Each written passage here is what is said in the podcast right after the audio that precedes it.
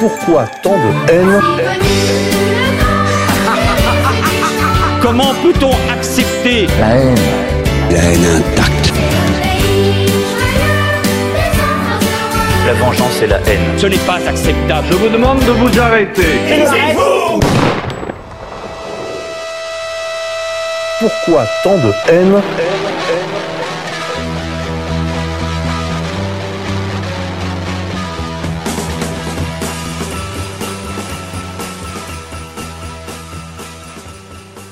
Chers amis auditeurs, bonjour, bonsoir, bienvenue pour la nouvelle édition de votre émission favorite sur ERFM. Pourquoi tant de haine L'émission des génocides imaginaires? Aujourd'hui, j'ai la chance de recevoir un invité tout particulier que j'affectionne, vous le savez, j'ai déjà dit à ce micro, Pierre Hillard, bonjour. Bonjour. Je vous reçois, Pierre, pour un, votre nouvel ouvrage, avec un peu de retard, parce que Covid, euh, transport, euh, difficulté de trouver une date. Et puis, vous avez déjà été invité ailleurs, euh, ce qui est une bonne nouvelle, en particulier sur euh, la chaîne de Silvano Trotta. C'était évidemment à la fois pour votre livre, mais vous avez parlé de toute autre chose. En fait, vous avez fait plutôt une introduction à votre travail euh, assez large. Et j'invite les auditeurs à se référer à cette vidéo, puisqu'on ne peut plus, quant à nous, vous renvoyer vers d'autres chaînes que la nôtre, celle de ERFM, puisque vous le savez, nous avons été censurés. Aussi bien la chaîne, on pourrait dire, de la rédaction, hein, ERTV, euh, que euh, différents comptes déjà par le passé, Twitter, euh, les, les moyens de paiement. Enfin, voyez, le- la, la censure se resserre comme un collet autour de nous. Donc, euh, bah voilà, on se réfugie sur cette antenne ERFM, peut-être bientôt plus sur YouTube. Pierre, je vous reçois pour cet important livre Sionisme et mondialisme aux éditions Nouvelle Terre euh, pour le prix de 25 euros et une foultitude de pages. On doit être autour de 500 pages. Et euh, c'est le troisième tome en fait de votre euh, opus majeur, on va dire, parce que vous avez fait des, des travaux initiaux euh, qui sont tous euh, disponibles pour l'essentiel. hein. Euh, je rappelle vos travaux sur l'Allemagne, votre tout premier livre. hein, euh, Minorité régionaliste. voilà, minorité régionalisme. Merci aux éditions François-Xavier de Guibert. Puis ensuite, vous avez poursuivi votre travail des minorités, de la politique allemande des minorités, vers la question du, mon- du mondialisme, en fait. Et euh, vous avez donc écrit ces trois importants ouvrages, Atlas du mondialisme, volume 1, on va dire, euh, Archives du mondialisme, volume 2, et puis maintenant, Sionisme et mondialisme aux éditions Nouvelle Terre. Alors Pierre, vous avez, euh, on peut dire que ce livre se divise en deux grandes parties. Le- la première partie concerne en fait la figure et les mémoires, pourrait-on dire, les carnets de Theodor Herzl, et la seconde concerne euh, plus globalement, là pour le coup, les relations entre le courant sioniste et les autorités euh, nationales socialistes d'Allemagne. Jusqu'à la date de 1941, on va y revenir, on va, on va, on va expliquer pourquoi vous vous arrêtez en 1941. Qu'est-ce qu'on peut dire de ce livre, Pierre? Pourquoi est-ce qu'il vous a semblé important, après euh, un travail quand même presque une fresque, euh, à la fois dans l'atlas et dans les archives, qu'est-ce qui vous a paru important de, mettre en lumière pour faire cette focale sur la question du sionisme? J'ai voulu faire ce livre parce que j'ai eu la chance inouïe de tomber sur les carnets complets de Theodor Herzl. Euh, Ces carnets, je les cherchais depuis des années. Euh, J'avais des extraits, mais je n'avais pas les carnets officiels qui ont été édités au début des années 60 par la Fondation Herzl en liaison avec la centrale et centrale, les archives centrales sionistes. C'est dans un coffret en cinq volumes, et en fait, vous avez quatre volumes de la main de Herzl, 1600 pages, et le cinquième volume, c'est un recueil d'environ 400 pages de noms et d'instituts rédigés par l'Institut euh, Fondation Herzl et qui donne des CV des personnages rencontrés par Theodor Herzl et les noms des, instituts de son époque. Et donc des informations connues que du milieu juif et voire même du milieu familial Euh, donc des informations, j'allais dire, euh, qu'on trouve pas ailleurs. Je, cite toujours cet exemple euh, que par exemple, vous avez Theodor Herzl qui rencontre hein, à Paris Alfred Spitzer, qui était l'homme de confiance des Rothschild de Paris. Donc rencontre absolument très importante. Mais comment il a fait pour rencontrer cet homme? Eh bien, grâce au cinquième volume, on apprend que Alfred Spitzer était une connaissance personnelle de la mère de Theodor Herzl. Ah, évidemment, quand vous lisez ça, il n'y avait que le milieu familial à le savoir. Ça a été connu des collaborateurs proches de Herzl et puis de proche en proche, Fondation Herzl, etc. Donc, on a dans les carnets complets de Herzl, pour la première fois, ça, sort donc dans, mon livre, une connaissance de la pensée intime du sionisme avec son fondateur. Et c'est très intéressant parce que la présentation des carnets par les, la Fondation Herzl et les archives sionistes, euh, ils expliquent que Herzl d'une manière assez vive, assez crue, euh, qui ça peut paraître choquant. Et effectivement, les passages en question euh, font sursauter plus d'un. Si vous, moi, on s'amusait à parler et à écrire de cette manière, c'est correctionnel immédiatement. Et le CRIF qui pousse les... les Des les cris d'orfraie, ouais. Ah oui, des cris d'orfraie. Et là, c'est Herzl. euh, quand, quand, par exemple, euh, il dit que... il- euh, par exemple, il- Il a des mots très durs sur les, sur les juifs, disons-le. ah, mais en fait, ce sont des bagarres entre clans juifs en France, en Allemagne, euh, en Russie, le- l'Empire d'Autriche-Hongrie et l'Angleterre. Ce sont des factions. C'est une photo non pas de l'État profond, mais des États profonds de chaque pays, des bagarres internes. Et lui, bah, il, il a le soutien de certaines factions juives. Il a la haine. Mais le, le mot, si je pouvais trouver un mot encore plus fort, d'autres factions juives. Et d'ailleurs, à un moment donné, il en a tellement ras-le-bol de la vilainie de ces personnages, et c'est le mot qu'il utilise, qu'il écrit à un moment donné dans ses carnets, que si ça continue comme ça, je vais devenir le plus grand de tous les antisémites. Oui, alors Bon. ça, c'est un des, un des mots les plus étonnants, évidemment, dans ces carnets. Mais Oui. il n'est pas le seul. Il y a beaucoup, beaucoup de critiques, beaucoup aussi de réflexions sur ce que le, le ghetto, le shtetl a fait des, des juifs. Oui. C'est- On, on sait que par la suite, il y aura deux figures de juifs qui vont se dessiner. Euh, après la création de l'État d'Israël, il y aura le l'Israélien en chemise à manches courtes, euh, lunettes de soleil, bronzé, euh, euh, sûr de lui-même et dominateur, aurait dit un certain général de Gaulle. L'American Way of Life, Un- presque. voilà, euh, il y a quelque chose de texan en, en eux, en effet, mais un, un juif renouvelé finalement. Et puis il y a ce, cette vieille image que les juifs euh, sionistes rejettent, celle du juif pouilleux, euh, avec des pellicules sur les épaules, euh, euh, voûté, courbé, euh, chenu, qui, euh, qui, qui rase les murs dans son ghetto. Et c'est vrai qu'on sent qu'en fait, euh, ce juif renouvelé dans le sionisme, cette euh, lutte à mort en fait contre le juif du ghetto est déjà présente sous la plume de Herzl, alors que le projet en est encore à ses balbutiements. Oui, alors le projet en lui-même est à ses débuts. Alors d'abord, euh, définir le sionisme, c'est un mouvement messianique.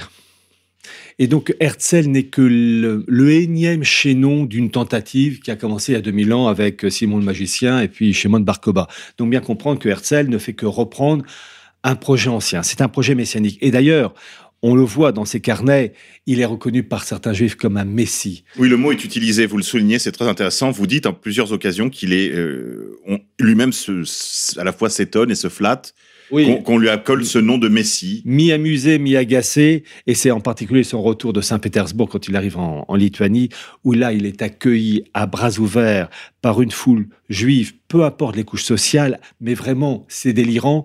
Et d'ailleurs j'ai établi ce- cet accueil euh, avec l'accueil délirant des juifs avec Sabbatai Tzvi, c'est exactement pareil. Ce sont les mêmes scènes, les scènes de liesse, de, Pareil. de, de délire. Le Amalek Herzl, roi Herzl qui régnera, enfin c'est... c'est- c'est- c'est- Il y a toujours cette idée du roi juif qui, qui en effet traverse les siècles. Alors lui, il est, il est complètement imprégné d'une autre tradition, de la tradition, vous le détaillez euh, dans, dans- dans- en particulier dans l'introduction, il est imprégné de la tradition plutôt de la Ascala. Oui. Même s'il mais, mais il est en rupture. Alors, Alors, on va y... Alors, juste un mot peut-être, parce que vous l'avez dit, parce que vous l'avez dit, euh, il faut que les auditeurs comprennent bien, donc on va prendre le temps de bien expliquer les choses. Ce que vous avez fait dans ce travail, dans cet ouvrage, euh, encore une fois, euh, impressionnant par son volume, hein, 500 pages, c'est finalement une focale sur différents courants, ou plutôt sur un moment, sur un moment de l'histoire du judaïsme euh, européen, qui consiste en fait à essayer de débrouiller les fils, de les chevaux en fait de tous ces courants qui à la fois se nourrissent aux mêmes sources, débouchent à des conclusions parfois très différentes, euh, mais euh, en même temps constituent tout le judaïsme de l'époque. Et, euh, et donc il y a des, à la fois des convergences, des ruptures, des oppositions, et c'est vrai que- réconciliations des réconciliations. aussi. Euh, et, et- et en effet, ce que vous avez l'air de dire, c'est qu'en fait, tout ça, c'est un énorme euh, écheveau quoi, de, de, de courant. Et vous essayez d'y mettre de l'ordre, de clarifier les choses. Je crois que dans l'intervention que je signalais tout à l'heure, de celle de, de- auprès de la chaîne de Silvano Trotta, vous avez vous êtes essayé un peu au même exercice, mais pour les courants contemporains, on va dire, hein, euh, ce que ce que pensent les Juifs de Russie, euh, en particulier les les, les Shabbat Lubavitch, euh, les, les différences qu'il y a avec euh, un judaïsme plus israélo-américain, qui est plus le modèle que je décrivais tout à l'heure, le, le modèle Moshe Dayan, c'est-à-dire conquérant, sûr de lui-même et dominateur. Voilà, il y y a tous ces courants, et en fait, euh, à trop simplifier, on n'y comprend plus rien. Et donc vous, vous avez cherché à éclaircir en montrant la complexité, qui n'est pas la complication, mais au contraire la multiplication du simple. Donc vous vous montrez bien cette. On pourrait dire que vous avez refait une carte en fait. Vous êtes l'homme des cartes. euh, C'était J'aime les cartes, oui. Vous êtes un bon géographe. Et puis, euh, ça vous a même parfois été, c'est presque devenu un même, hein, Pierre Hillard et ses cartes euh, dans les années 2000. Mais bon, euh, ça, ça a imposé quand même un style. Et là, je trouve, vous êtes, vous êtes redevenu cartographe, c'est-à-dire que vous avez fait cette cartographie des courants du judaïsme. Et là, en fait, vous faites le portrait de la naissance, la photo, voilà, de, à l'arrivée, de la naissance de ce courant nouveau. Le sionisme, entendu par euh, l'historiographie, on va dire mainstream, comme le sionisme, sans qualificatif. Mais ce que vous dites, et, en cela, vous, vous probablement vous, vous inscrivez dans un travail plus collectif. D'autres chercheurs vont dans la même direction que vous. Ils veulent, comme vous, montrer que si le sionisme est une nouveauté autour des années 1890, euh, oui, euh, presque 1900, hein, c'est euh, à la fois nouveau dans sa forme, dans ses aspirations, mais c'est, et c'est ce que vous disiez tout à l'heure, complètement imprégné de tout un courant messianique qui est millénaire. Alors peut-être on peut euh, rappeler les quelques courants qui dominent à l'époque. Il y a bon, il y a le ghetto euh, avec euh, sa seule orientation religieuse, strictement religieuse, qui elle est plutôt dans son dans, dans la veine orthodoxe attend le Messie et attend la libération du peuple juif de la venue du Messie, c'est-à-dire qu'elle attend la- l'action divine. Et puis il y a eu un courant précédent qui est lui-même issu du sabbataïsme, hein, on le sait, on, en a déjà parlé à ce micro, qui est la Haskalah. On va peut-être dire un mot de ça pour qu'on comprenne un peu dans quoi, de- dans quel climat sionisme. Qu'est-ce que la Haskalah? Alors, on va aller du général au particulier. En gros, à cette époque, il y a trois groupes. Il y a effectivement les juifs du ghetto, le, monde russe, le monde euh, juif russe, juif roumain, etc., l'Europe centrale. Le deuxième groupe, c'est la Scala, les Lumières juives, c'est-à-dire que c'est né au XVIIIe siècle. On dit toujours avec Mendelssohn. En fait, c'est Lessing, le protestant Lessing, qui a mis sur euh, les rails Mendelssohn et Mendelssohn ensuite en lien avec Mirabeau, euh, en lien avec euh, différents personnages euh, comme le docteur Hertz aussi à Berlin avec ses filles. Et tout ça, ça a aidé au développement de la Scala, en lien aussi avec les frères asiatiques. Et le, la Scala lumière juive, c'est la religion est retirée du public, ça reste une affaire privée. Et dans cette histoire, c'est terriblement habile, car normalement dans le catholicisme, le catholicisme, il est présent dans la vie privée comme dans la vie publique. Et c'était le cas de la monarchie française avant 1789, où le roi de France était le lieutenant du Christ. À partir du moment où on évacue le catholicisme de la vie publique, on laisse ça euh, comme une affaire privée, que ce soit pour les catholiques, les protestants, les juifs, le, monde, euh, la- la- l'aspect euh, public devient, j'allais dire, euh, entre guillemets neutre. En fait, il est désinfecté du catholicisme au profit d'une religion laïque qui, sont les droits de l'homme, forme déguisée euh, du noachisme, c'est-à-dire la religion élaborée par la synagogue rebelle pour les non-juifs. Donc c'est un système, la Scala, qui convient tout à fait. La religion euh, pour de- des droits de l'homme pour les non-juifs, donc, eux, les juifs ne sont pas concernés et conservent à titre privé, avec tous les degrés entre la pratique religieuse, l'indifférence, l'agnosticisme, tous les cas de figure, le judaïsme à titre privé.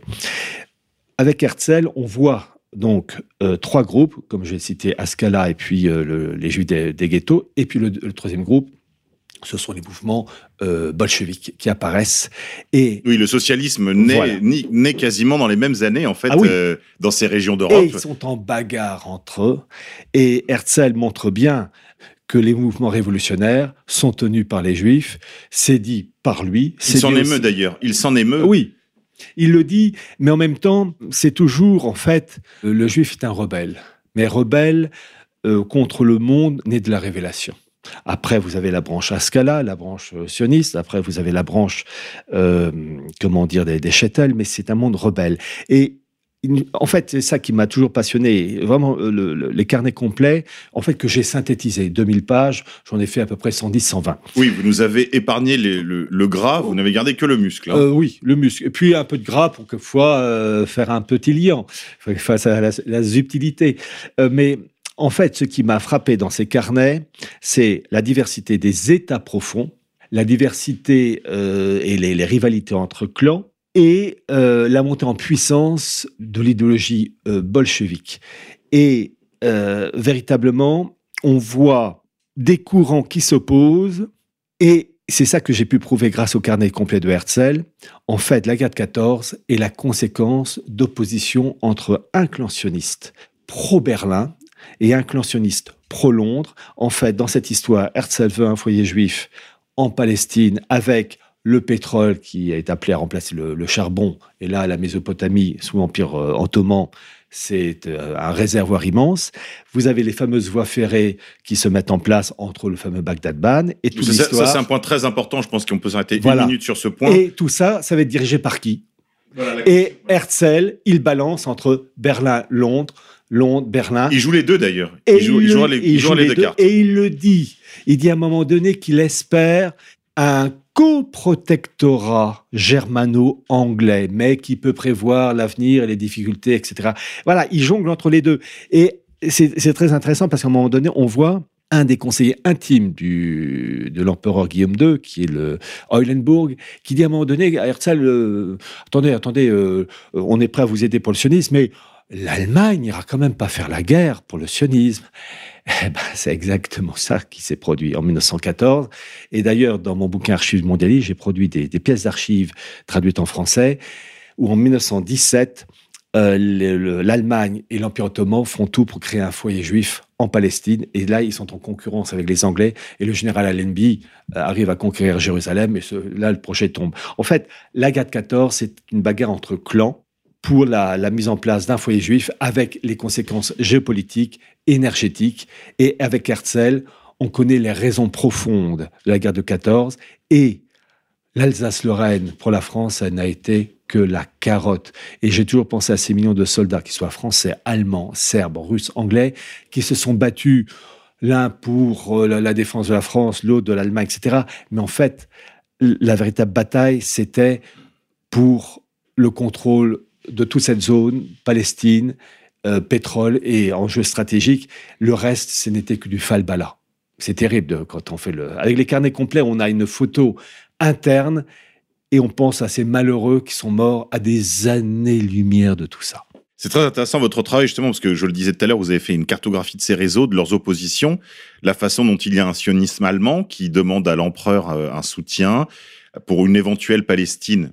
euh, c'est comme ça qu'on parlait à l'époque de langue allemande. Donc les Allemands sont tentés, vous le dites euh, à nouveau là devant notre micro, qu'en effet il y a eu ce projet, euh, on va dire germano-ottoman, de soutien éventuellement à ce projet sioniste dans, le, dans la perspective qu'elle soit, qu'elle reste euh, cette Palestine de langue allemande, sous la coupe, enfin qu'elle soit confiée en fait aux sionistes allemands, qui eux-mêmes ont pendant très longtemps en fait, dans le cadre de la Haskalah, avant qu'ils ne se séparent, qu'ils rompent avec le judaïsme allemand, ils ont vécu une parenthèse enchantée, on va dire, pendant laquelle ils occupaient euh, les postes importants en Allemagne, et une certaine, euh, presque une idylle en fait avec l'aristocratie allemande, la bourgeoisie allemande, dont ils ont embrassé tous les codes, et y compris, on pourrait dire, cette aventure stato-nationale allemande, cette unité allemande a été également celle des Juifs, jusqu'à ce qu'ils s'aperçoivent que euh, après euh, les guerres, bon, il y avait une nouvelle, une aspiration nouvelle à, euh, on va dire, une, un droit national. C'est le mot qui est employé par un des, des auteurs que vous citez.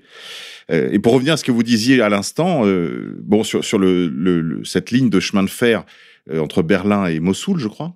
Euh, en fait, jusqu'au l'actuel, l'actuel Koweït jusqu'à jusqu'au Golfe Persique, parce que qui plus est, les Allemands voulaient construire une base navale au niveau du Koweït pour en- enquiquiner les Anglais avec l'Inde. Ah. Toujours le grand jeu. On est, Voilà, dans- on est en plein on- grand on- jeu. Toujours, on n'a pas changé. Hein. Et, et- et c'est vrai que euh, c'est c'est un élément très important, je pense, pour comprendre euh, ce qui se joue à l'époque.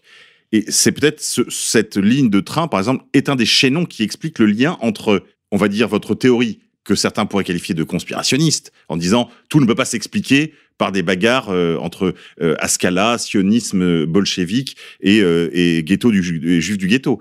Il y a des chaînons, il y a des médiations. Vous les donnez. Je crois qu'une des médiations importantes à souligner, c'est cette ligne de chemin de fer qui est un projet, on va dire, ger- germano-ottoman, qui remet en question la prééminence des Anglais dans la région. Ah oui, c'est un oléoduc sur rail.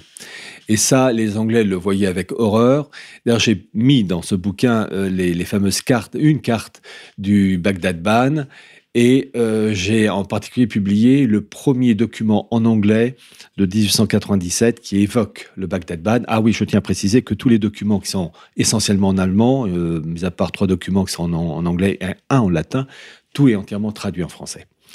Voilà. Oui, parce qu'on a oublié de le dire, je crois que les, les carnets eux-mêmes étaient en allemand, euh, allemand, pour oui. l'essentiel. Encore que ici et là, vous soulignez, c'est amusant, que Herzl euh, met parfois quelques mots en français. Oui, alors Herzl, il y a une chose qu'il va falloir faire aussi, euh, là vous me tendez la perche, je, vais, je, je, je la saisis parce qu'il faut impérativement parler de l'homme Herzl.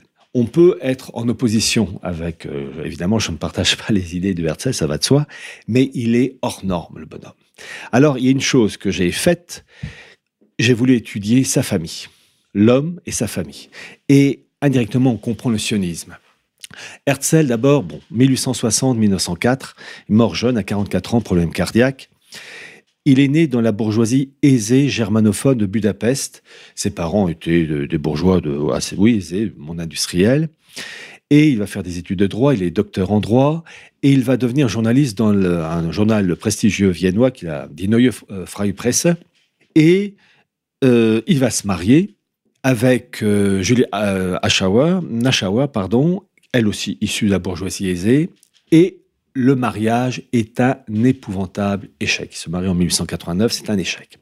Et ça, c'est important à dire. Pourquoi? Parce que si Herzl avait vraiment réussi son mariage, je pense que son dévouement à la cautionniste n'aurait pas été aussi euh, complet. En fait, la cautionniste a été son épouse. Son échec était tel, il a même pensé au divorce, mais il l'a pas fait parce que les conditions de l'époque, c'était pas évident. Euh, son, son, l'échec était tel qu'il est finalement, le sionisme, c'était sa véritable épouse, et il a passé tout son temps à voyager en Allemagne, en Russie, dans l'Empire ottoman, en Angleterre. Finalement, euh, parce que d'abord c'était, on était de cette manière, il était loin de Bobonne, et puis, et puis surtout c'était vraiment son, épouse. Et si vraiment il avait formé un bon couple, on peut se dire qu'il aurait été moins passionné de la cautionnisme. Quelquefois, ça tient à un peu de choses. Et chose très intéressante, euh, la femme, donc c'est un échec complet, le mariage, sa femme est folle, hystérie complète. Elle meurt trois ans après Herzl à l'hôpital psychiatrique de Vienne en 1907. Ils ont eu trois enfants, deux filles et un garçon.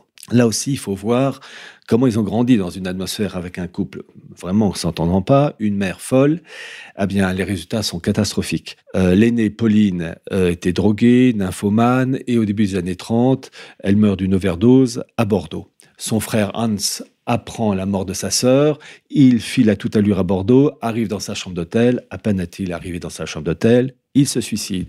Et la troisième, Margarita, qui avait un surnom, Trude, se marie avec un juif aisé, euh, juif euh, autrichien qui s'appelait Richard Neumann. Ils ont un petit garçon, Stephen Theodor Neumann, qui est donc l'unique petit-fils de Theodor Herzl. Margarita devient folle et elle est déportée folle au camp de Theresienstadt. Elle y meurt quelques années, enfin peu de temps avant d'être déporté, leur fils avait été envoyé à Londres pour ne pas subir quand même euh, quelques euh, contre-coups de la part des nazis. Il va s'engager dans l'armée britannique, il va même devenir capitaine. Et en 1946, l'unique petit-fils de Theodor Herzl se suicide. La famille Herzl s'est autodétruite par la folie, la drogue, les suicides. Elle n'existe pas.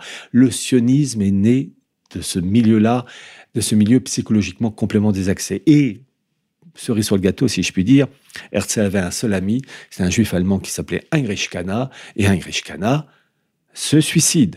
C'est, c'est, c'est, voilà. Quand on voit ça, on se dit, oula, oui, ça, ça, interroge sur les fruits de leur esprit. En on se dit, vous savez, c'est un peu comme euh, euh, la Révolution française.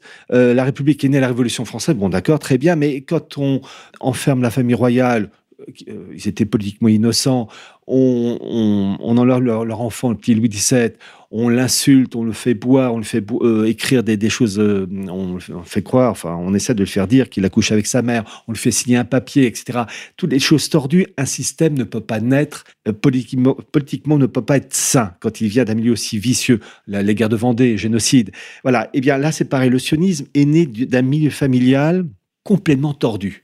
Et ça ne peut pas être sain. De toute façon, vous, vous le rappelez dans votre ouvrage, euh, le sionisme naît dans la tête d'un homme qui, euh, lorsqu'il cette idée germe en lui, bien sûr, il y a toujours cette idée qui est priée d'ailleurs tous les matins euh, ou plusieurs fois par jour, même par les juifs pieux, euh, de ce retour à Jérusalem. Mais il faut se souvenir qu'à l'époque, il y a des juifs à Bagdad, par exemple, ou à Damas, qui sont qu'à une heure de train de Jérusalem et qui n'y vont jamais de leur vie. Donc c'est un motif religieux euh, qui est au sens vraiment, au sens où l'entendent les chrétiens, c'est-à-dire que ça n'a presque plus d'influence sur, ça n'a presque plus cette tonalité politique qu'a profondément le judaïsme dans, dans, son, dans sa lettre en réalité.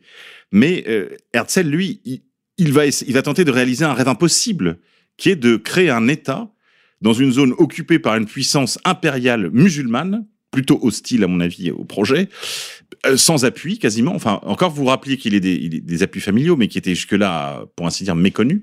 Enfin, ce, rêve germe dans sa tête, et c'est vrai qu'il y a ce- cet aspect très utopique, très rêveur du sionisme à ses débuts, raison pour laquelle d'ailleurs les socialistes leur disent, leur disent, leur répondent qu'il sera plus facile d'instaurer finalement le, communisme universel que de, réaliser le projet sioniste. Bon, on verra qu'il en ira tout autrement en 1947. 48 même. 48. Ouais, 48. Alors, il y a, il y a une remarque à, à faire au sujet de Herzl. Bon, il est fascinant le bonhomme, mais il n'empêche, euh, il y a une chose que je vais citer pour la création de l'État juif, lorsqu'il y a eu le premier congrès juif euh, à Bâle, qui aurait dû avoir lieu à Munich, et qui ne s'est pas fait parce que les juifs de, Munich s'y sont opposés, parce qu'il y a les juifs qui veulent la création de l'État d'Israël, il n'y a que Dieu pour le faire, et puis d'autres qui disent, bah, il faut forcer euh, le destin, et nous les hommes, on va le faire. Bon. Donc la chose s'est faite à Bâle. J'ai publié le texte en allemand, l'annexe 4, euh, écrit de la main de Herzl et c'est traduit, où suite à ce premier congrès de 1897, il écrit, écoutez ceci, c'est en 1897, à Bâle, j'ai fondé l'État juif. Si je disais cela publiquement aujourd'hui, la réponse serait un éclat de rire général. Dans cinq ans peut-être, dans 50 ans sûrement, tout le monde le reconnaîtra. Et c'est pas 50 ans, c'est 51 ans.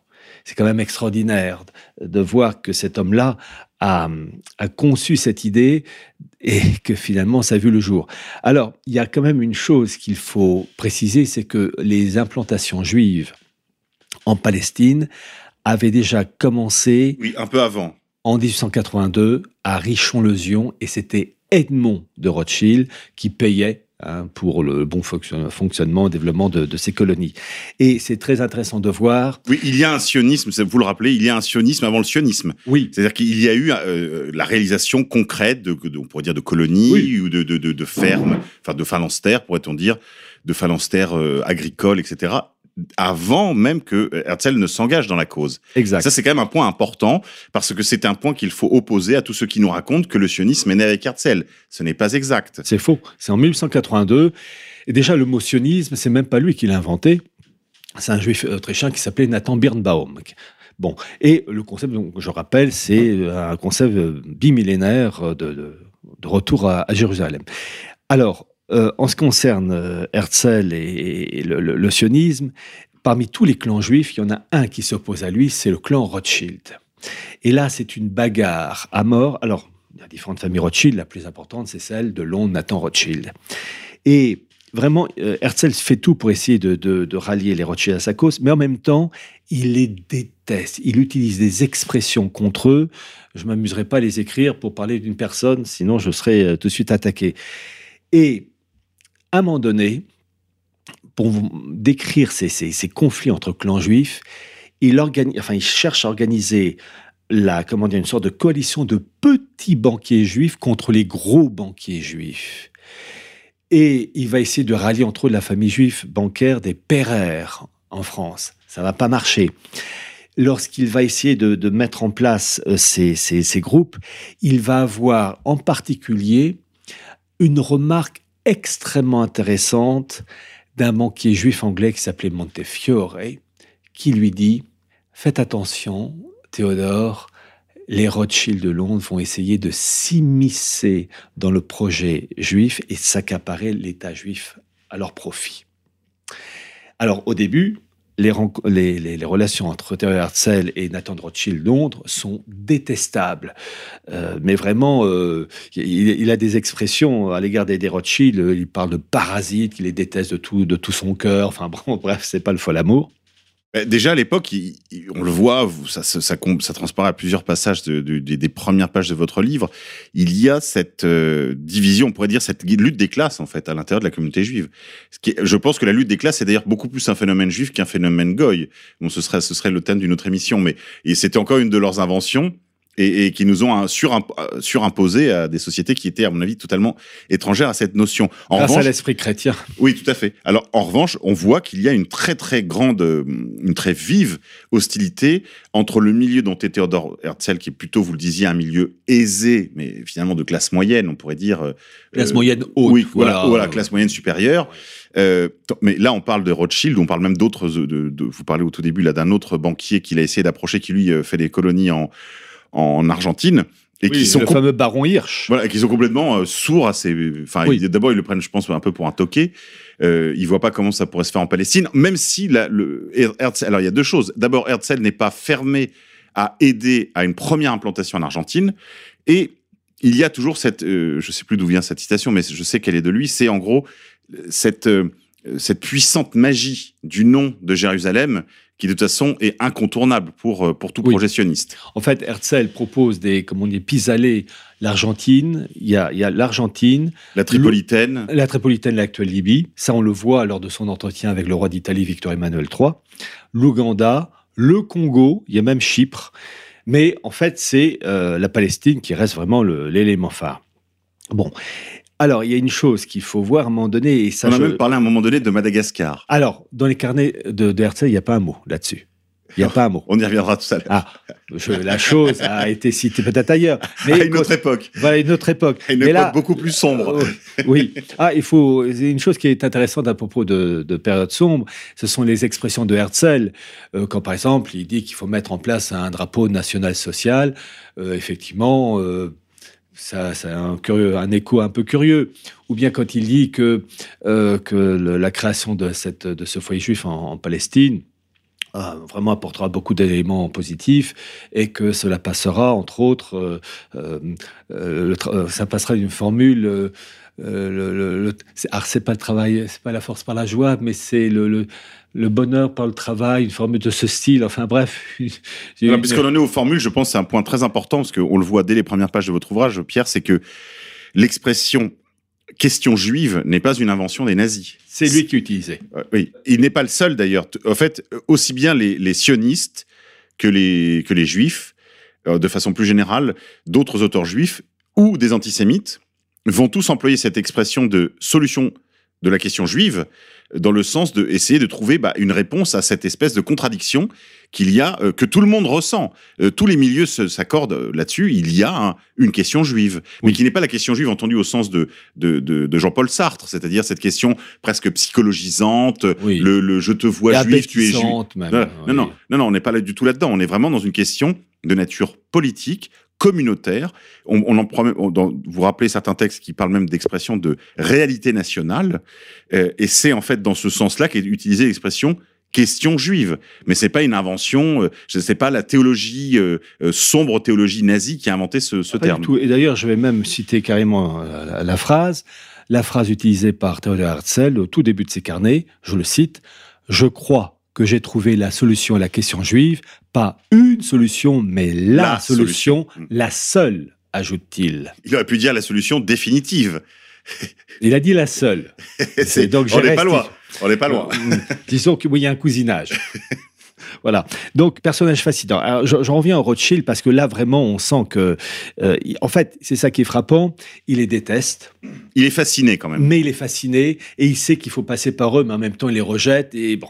Et à un moment donné, il se dit, euh, il utilise cette expression en français, je suis leur bête noire. C'est l'expression qu'il utilise. Vraiment, il se, rend compte que ça passe pas. Et puis à un moment donné, le, il y a un déclic avec Nathan de Rothschild. Et là, je- euh, donc les, les Rothschild de Londres. Et c'est en, on est en 1902. Euh, il le rencontre, Herzl et, et Rothschild se rencontrent, et j'avoue que là, le comportement de Nathan de Rothschild, qui vraiment euh, s'opposait violemment à Herzl et qui tout d'un coup lui dit Voulez-vous déjeuner euh, avec moi et ma, et ma famille? Bref, il y a un moment donné, il y a un changement, une bascule. Il l'accueille à bras ouverts. Et j'ai toujours pensé à cette phrase de Racine J'embrasse mon adversaire pour mieux l'étouffer. La modification du comportement psychologique de Nathan Rothschild est absolument. Il y a un truc qui cloche. On dirait que après s'être opposé violemment à Herzl, il se rend compte qu'il faut euh, travailler, avec, lui et, ma foi, les choses se passent apparemment très bien, mais il y a un côté un arrière-fond qui est faux. Voilà. Et il y a surtout un. C'est ça qui est sidérant dans ces carnets. Il y a des passages. Et à un moment donné, je ferai une citation aussi sur la politique anglaise à l'égard du monde juif qui est absolument extraordinaire. Mais avant de la citer, il y a ce passage. Quand je l'ai lu, j'ai reposé le bouquin parce que on est en 1902. Euh, ça résume bien des choses. Euh, euh, Herzl est donc invité à, déjeuner avec euh, Nathan Rothschild et puis toute sa famille. Et il y a un événement extraordinaire qui se produit au cours de ce repas. Mais avant de le citer, je suis obligé, en quelques lignes, en quelques mots, de rappeler un événement historique du XVIIIe siècle. Parce que euh, les Juifs, enfin les élites juives, ont toujours une connaissance lointaine. Les, les choses du passé qui se sont produites il y a 100 ans, 200 ans, 500 ans, 1000 ans, c'est comme si c'était euh, avant-hier. Bon, Oui, tout est contemporain pour oui, eux. voilà. Tout est contemporain. Et l'événement fin XVIIIe siècle, c'est, j'en ai parlé entre autres dans l'Archive mondialisme, la famille de Hesse-Cassel, Charles et Guillaume de Hesse-Cassel. Charles de Hesse-Cassel qui prend la suite des frères asiatiques fondés euh, par Moses de Brusca, Junius Frey, petit cousin de Jacques Franck, lui-même euh, qui a été donc qui a eu comme parrain euh, Auguste III de Pologne, lui-même donc grand-père de Louis XVI. Vous voyez toutes les ramifications politiques, spirituelles et financières. Donc Charles de Hesse-Cassel qui a qui prend la suite donc de Moses de Brusca, Junius Frey et Charles de Hesse-Cassel, qui a un frère, Guillaume de Hesse-Cassel, qui est la plus grande fortune d'Allemagne. Et au moment de l'occupation napoléonienne, Guillaume de, de Hesse-Cassel euh, s'enfuit à Londres et il va laisser sa fortune gérée par Mayer, Amschel, euh, Rothschild. Et lui Le dit fondateur de la dynastie. voilà, mais fondateur grâce à Guillaume de Hesse-Cassel qui lui dit si vous arrivez à sauver ma fortune, les dividendes, c'est pour vous. Et Mayer Amschel a réussi et donc les, les dividendes font qu'il a un, un- comment dire un matelas financier qui lui permet ensuite euh, d'aider ses enfants, les fameux cinq fils Rothschild et c'est la grande aventure Rothschild durant tout le 19e siècle et bien après. On revient à, À notre ju- déjeuner. juillet 1902 Mhm. il passe à table et au-dessus de la grande table, il y a un grand portrait de Guillaume de Hesse-Cassel et il y a un des représentants Rothschild qui dit à Théodore Herzl, vous voyez ce portrait de Guillaume Cassel, il a travaillé avec notre arrière-grand-père Mayer Amschel. Leur co- collaboration a été fructueuse et tellement fructueuse que si cela n'avait pas marché, eh bien, nous ne serions pas assis ensemble en train de déjeuner. Donc, on voit que ces gens-là, ils ont parfaitement, bah, ils savent d'où ils viennent et ils savent exactement qu'il y a eu un événement prodigieux dans leur vie. Guillaume de Hesse-Cassel, lié à son frère Charles de Hesse-Cassel, lié au milieu de la Scala, des frères asiatiques. Et donc, ce portrait, il décore, si je puis dire, la salle à manger. Et Herzl raconte cette anecdote, mais parce que je connaissais l'arrière-fond, j'ai compris toute l'importance de cette apparente anecdote qui, en fait, montre une étape dans l'eschatologie, messianisme juif. Passionnant. Merci Pierre Hillard. Je rappelle les références de votre livre Sionisme et mondialisme. Le sionisme de ses origines au Troisième Reich, 1895-1941, aux éditions Nouvelle Terre, pour 25 euros seulement, pour un bon kilo de papier, 500 pages.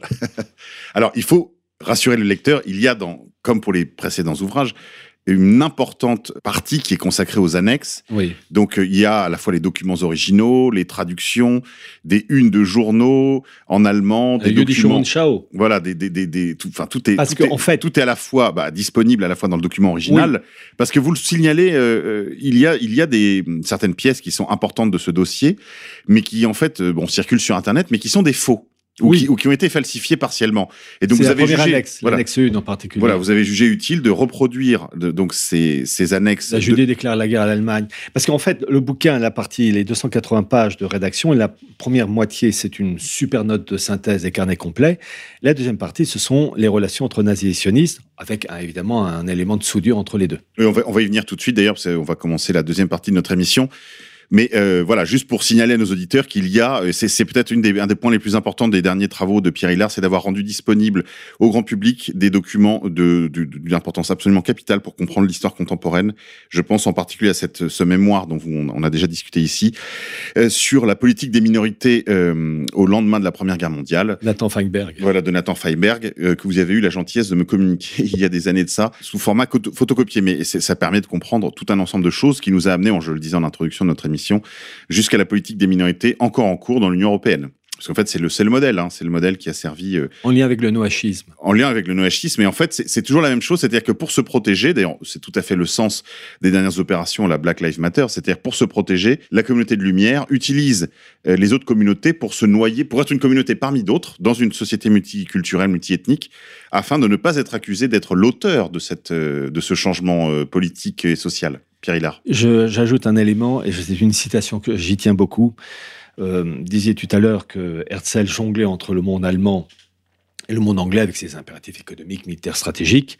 Et à un moment donné, il y a ce passage que j'ai mis en caractère gras, et là je vais le citer, ça fait une quinzaine de lignes, où il s'adresse aux, autorités anglaises et il essaie d'avoir les Anglais dans sa poche. Et écoutez la modernité des propos de Herzl. Je cite Herzl. Il y a, selon une estimation prudente, 10 millions de juifs dans le monde entier. Il ne leur sera pas pa- partout permis de porter ouvertement les couleurs de l'Angleterre, mais ils porteront tous l'Angleterre dans leur cœur si, par un tel acte, la reconnaissance d'un foyer juif, hein, ce pays devient la puissance protectrice du peuple juif. D'un coup, l'Angleterre obtiendra 10 millions de sujets actifs et discrets, mais loyaux dans tous les domaines de la vie et dans le monde. Les Juifs vendent des aiguilles et du fil dans beaucoup de petits villages de l'Est, mais sont aussi d'importants marchands, industriels, agents de change, savants et artistes, et journalistes, et tant d'autres choses. Dès le signal donné, ils se placeront tous de même au service de la généreuse nation qui leur a apporté l'aide si longuement désirée. L'Angleterre obtiendra 10 millions d'agents pour sa grandeur et son influence. Et l'impact de ce genre de choses se répand euh, habituellement de la politique à l'économie.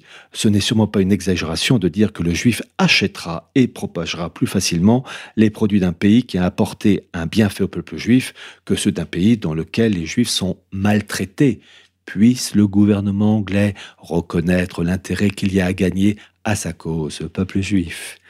Oui, c'est absolument euh, fou d'actualité en réalité sur la façon Ah, dont je- les choses sont organisées. C'est en caractère gras parce que vraiment j'ai voulu Oui. que ça ressorte.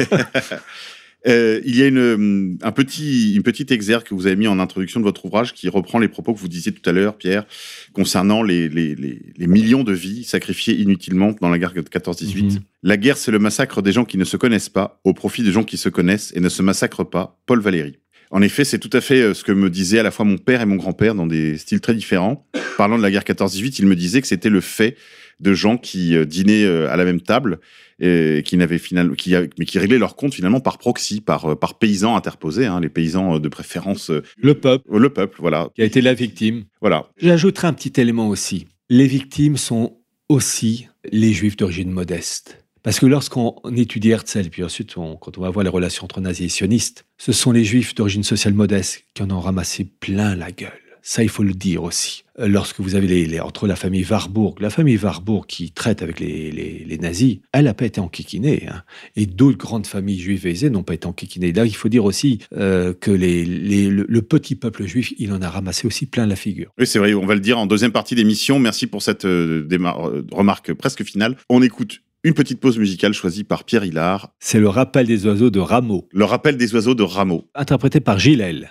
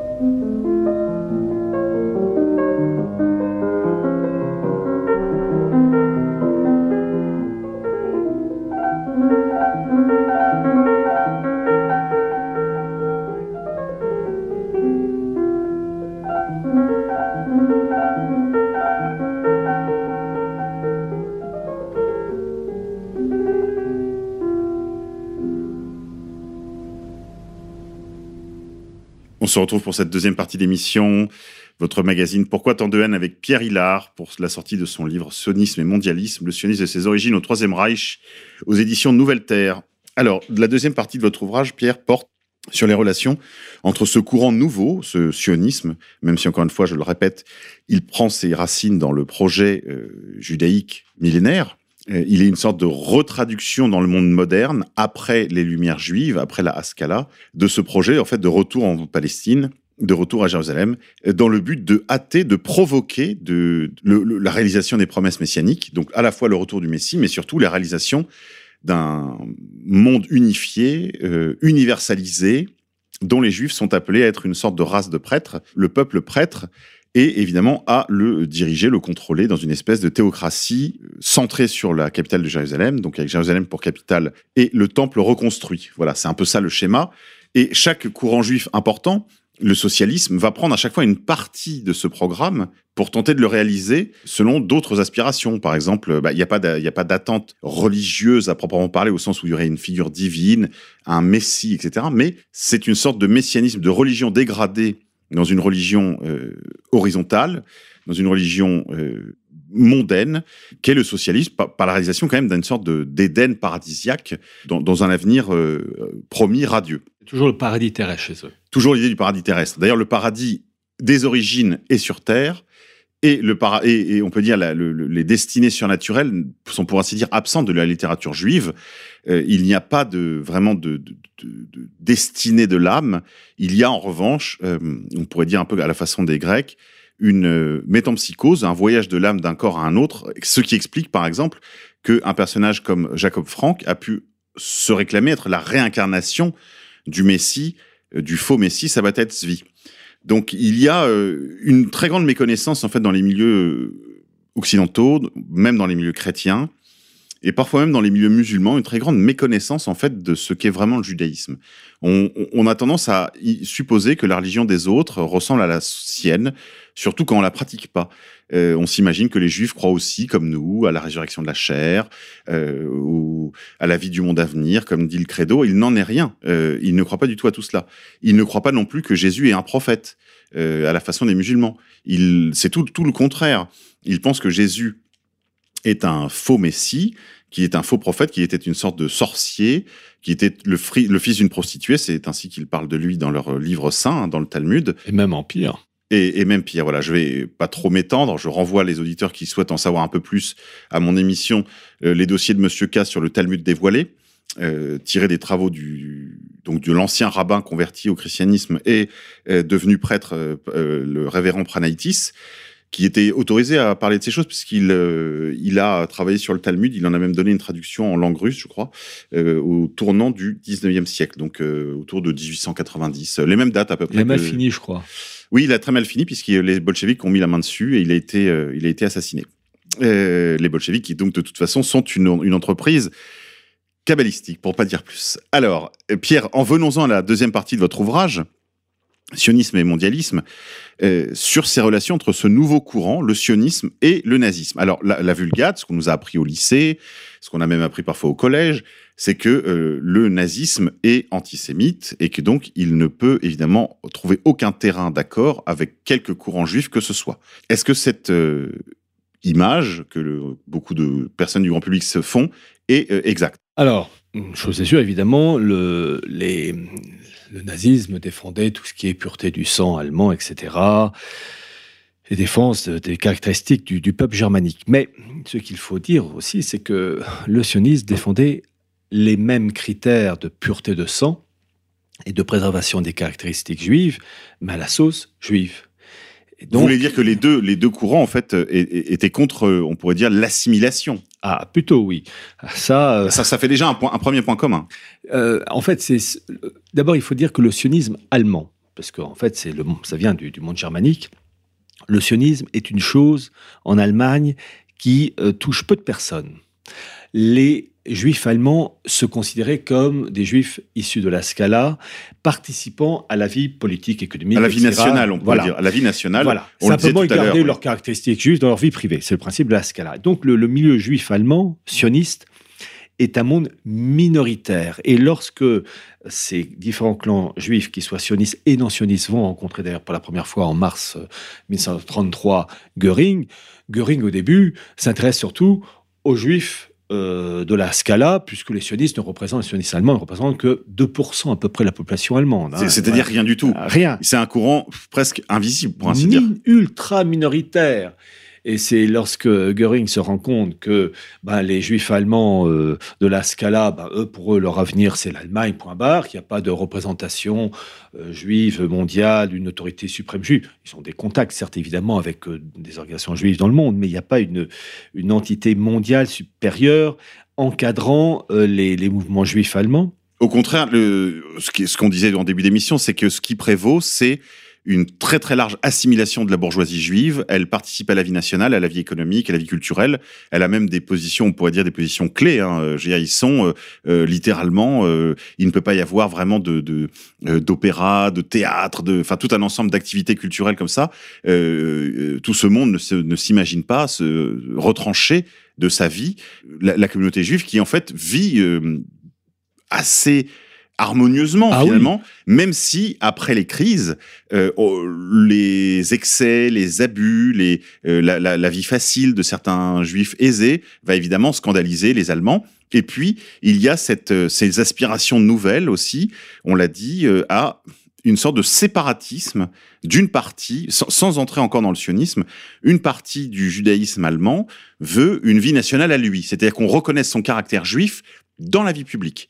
Or ça, c'est vrai que le, nationalisme moderne a beaucoup de difficultés en fait avec la pluralité. Ce n'est pas une spécificité juive, dites-vous. Les, les, les Baltes, euh, les, les Danois, euh, les, enfin toutes les minorités en fait qui résident dans l'Allemagne euh, du Reich, donc du deuxième Reich là, ont beaucoup de mal à faire valoir leur vie nationale à elles aussi. Et euh, donc, le, ces juifs sionistes vont finalement défendre des prérogatives et en particulier s'appuyer sur euh, les résultats du traité de Versailles. Et la thèse de Nathan Feinberg le montre très bien, la défense euh, des, des caractéristiques de- d'un groupe. Et les juifs sionistes disent, ben, nous, nous sommes une minorité Comme les autres. comme les autres. Donc, nous avons le droit à une protection à l'emploi de la langue hébraïque dans tous les domaines, que ce soit l'école, le cinéma, etc., etc. Et donc, euh, il faut préserver ces caractéristiques et en particulier s'opposer au mariage avec des non-juifs. Et d'ailleurs, ils le disent de manière euh, très nette. Euh, en, je, cite par exemple le fameux rapport euh, publié par la Fédération sioniste allemande euh, en 33, en juin 1933, qui a été quand même adressé à Adolf Hitler, il faut quand même le dire, et puisque j'ai quand même mis le document, c'est comment il s'appelle, Edwin Blake qui, le dit en particulier.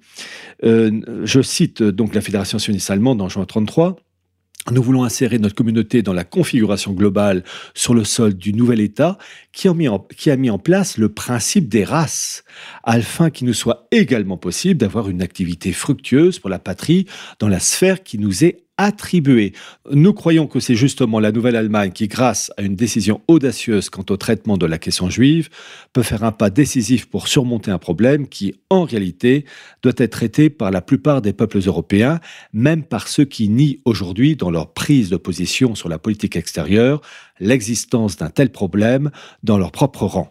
Et il y a cet ajout euh, de la Fédération sioniste allemande à l'égard du peuple allemand, donc dans ce mémorandum de juin 33, notre engagement pour la notion de peuple juif établit un rapport sain et honnête avec le peuple allemand et sa situation nationale et raciale. C'est justement parce que nous ne souhaitons pas falsifier ce fondement, parce que nous sommes nous aussi contre les mariages mixtes et pour le maintien de la pureté de nature juive et refusons les transgressions dans le domaine culturel, que nous pouvons alors, que nous avons été élevés dans la langue et la culture allemande, participer avec admiration et empathie aux œuvres et valeurs de la culture allemande. Donc ça, c'est juin 1933. Il va de soi que lorsqu'il y a eu les lois Nuremberg du 15 septembre 1935, je me suis empressé de lire le, presse, oui. le Jüdische Rundschau, qui est donc le journal sioniste allemand, l'édition du 17 septembre 1935. J'ai mis l'original en allemand, entièrement traduit en français, et les lois de Nuremberg de euh, septembre 35, Sont accueillis eh bien, avec bah, un cri de joie. eh ben, ils sont pas contre. Ils sont, en fait, ils reconnaissent les avantages de ces, de ces lois en disant bon bah écoutez puisque vous reconnaissez la protection du peuple allemand contre les mariages mixtes bah nous aussi on est on est pour et on est prêt à euh, collaborer et c'est vraiment euh, une entente véritable. Je voudrais être tout à fait clair qu'il ne s'agit pas ici de euh, comment dirais-je de faire la promotion des lois de Nuremberg mais bien au contraire de montrer les contradictions de on va dire de la doxa dominante sur ces sujets qui ne vont jamais en fait au bout du sujet. Et on, la doxa se refuse à aller dans le détail parce que les détails, c'est toujours aller dans les coins de l'exactitude.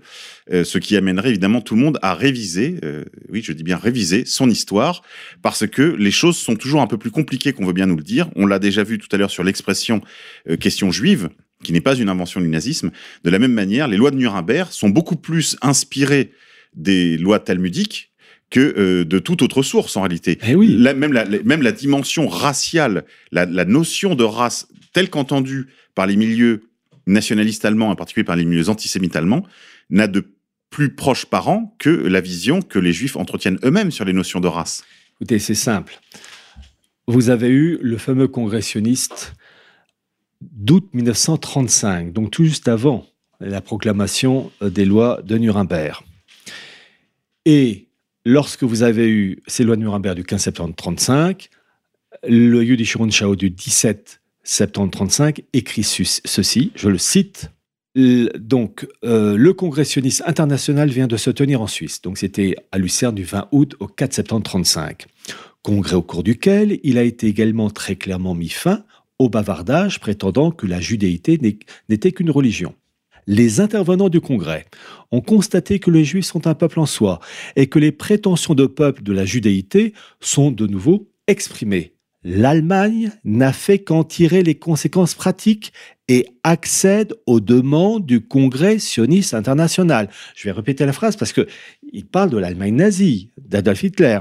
L'Allemagne n'a fait qu'en tirer les conséquences pratiques et accède aux demandes du Congrès sioniste international lorsqu'elle fait des Juifs vivant aujourd'hui en Allemagne une minorité nationale.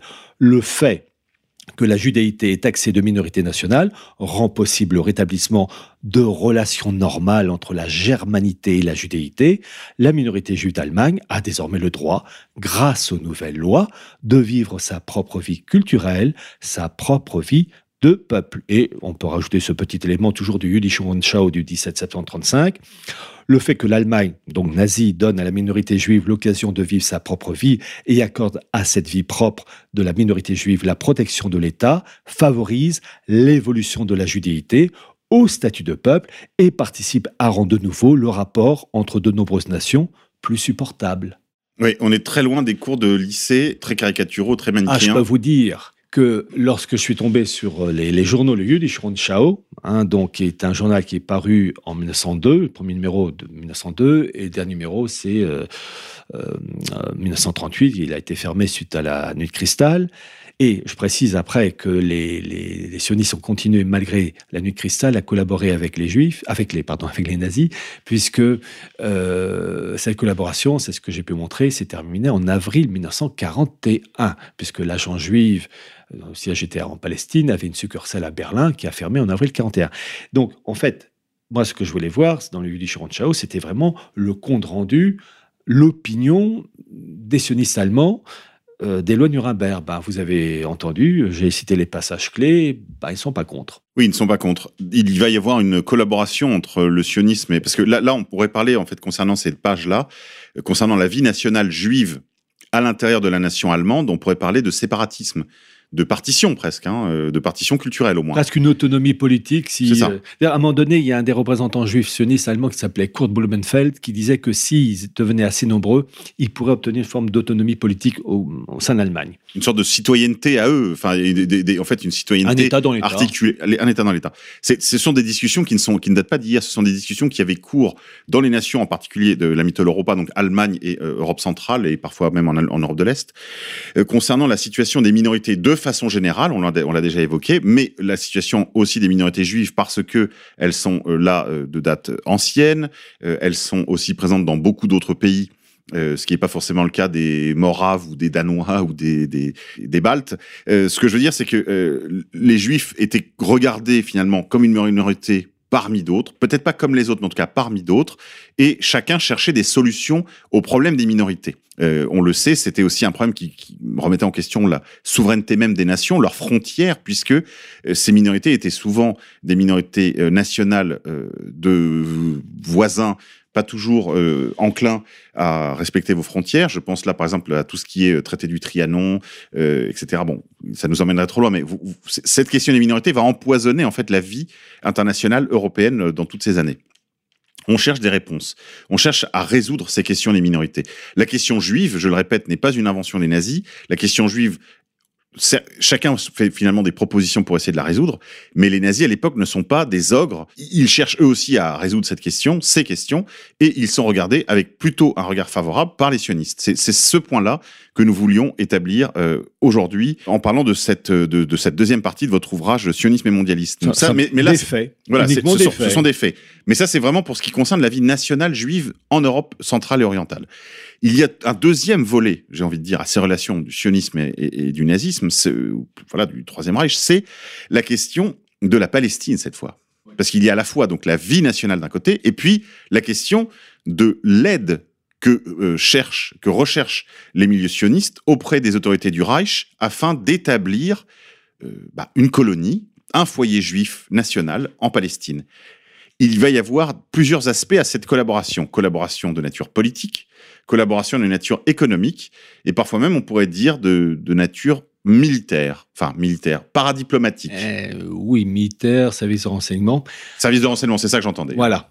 Euh, alors, avec la, la, fameuse Haganah.